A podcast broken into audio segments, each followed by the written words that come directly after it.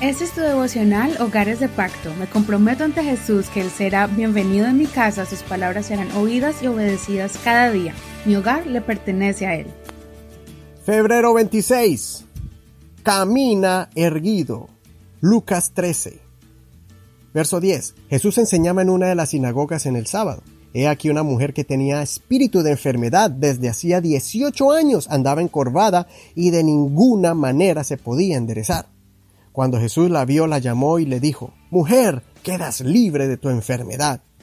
Puso las manos sobre ella y al instante se enderezó y glorificaba a Dios. Y respondiendo el principal de la sinagoga, enojado de que Jesús hubiera sanado en sábado, decía a la gente, Seis días hay en la semana en los cuales se debe trabajar. Vengan pues en estos días y sean sanados, y no en día de sábado.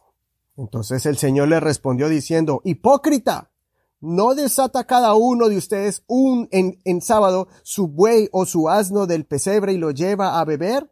Y esta, siendo hija de Abraham, a quien Satanás ha tenido atada por dieciocho años, ¿no debía ser librada de esta atadura en el día de sábado?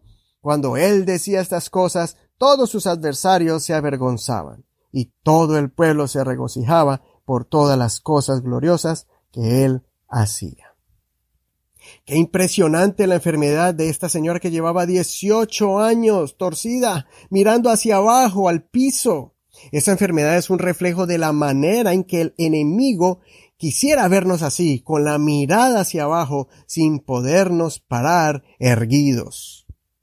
Un reconocido psicólogo escribió un libro sobre la necesidad de hacer cambios en nuestras vidas, tan simples como pararse derecho, porque según él, eso demuestra fortaleza. En cambio, el que está cabizbajo, con los hombros caídos, es un reflejo de una persona que, que está ya derrotada.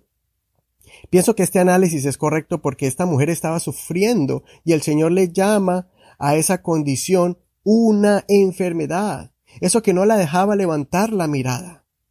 Pero de forma sobrenatural, cuando el Señor oró por ella, su espalda comenzó a enderezarse y ahora podía caminar como los demás. La parte más sorprendente de la historia no es el milagro que es tan hermoso, sino la reacción de la gente. Hay personas que prefieren verte cabizbajo a que tú salgas de tu estado de derrota y comiences a tener cambios drásticos y empieces a prosperar. Así como los fariseos que preferían ver un enfermo en el día sábado y, no quebrantar el día de reposo por su tradición, que ver a una persona sana en el día de reposo y glorificar a Dios.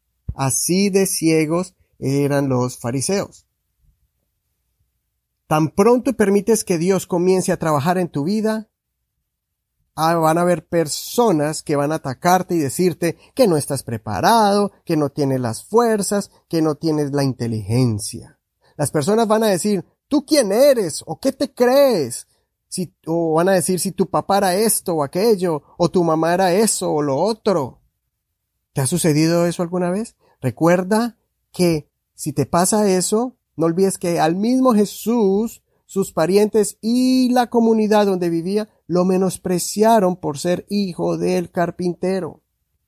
Muchos talentos y dones de Dios están escondidos porque a veces preferimos escuchar las voces de los que quieren mantenernos en un nivel abajo de ellos. Cuando quieres participar en la iglesia te dicen, tú no sabes cantar, o cuando quieres empezar tu negocio te dicen, tú no estás preparado, si quieres ir al colegio, te van a decir, nadie en tu familia ha ido a la universidad, mucho menos tú. Pero créeme que van a haber personas que nos vamos a alegrar de ti, de tu milagro, de tu cambio, de tu transformación, cuando salgas de ese estado de víctima y de derrota, cuando el Espíritu Santo te llene y te quite esa joroba, esa carga del pasado que te tiene postrado, y declares como el salmista que dijo, alzaré mis ojos a los montes. ¿De dónde vendrá mi socorro? Mi socorro viene del Señor que hizo los cielos y la tierra. El Maestro hoy te quiere enderezar. Alza tu mirada a Cristo y recibe tu liberación. Consideremos, ¿qué clase de pensamiento o mal hábito nos tiene cabizbajos? ¿Estamos escuchando las voces negativas de otros más que a la misma voz de Dios? Que el Señor afirme tu corazón y camina con los hombros firmes y bien erguido.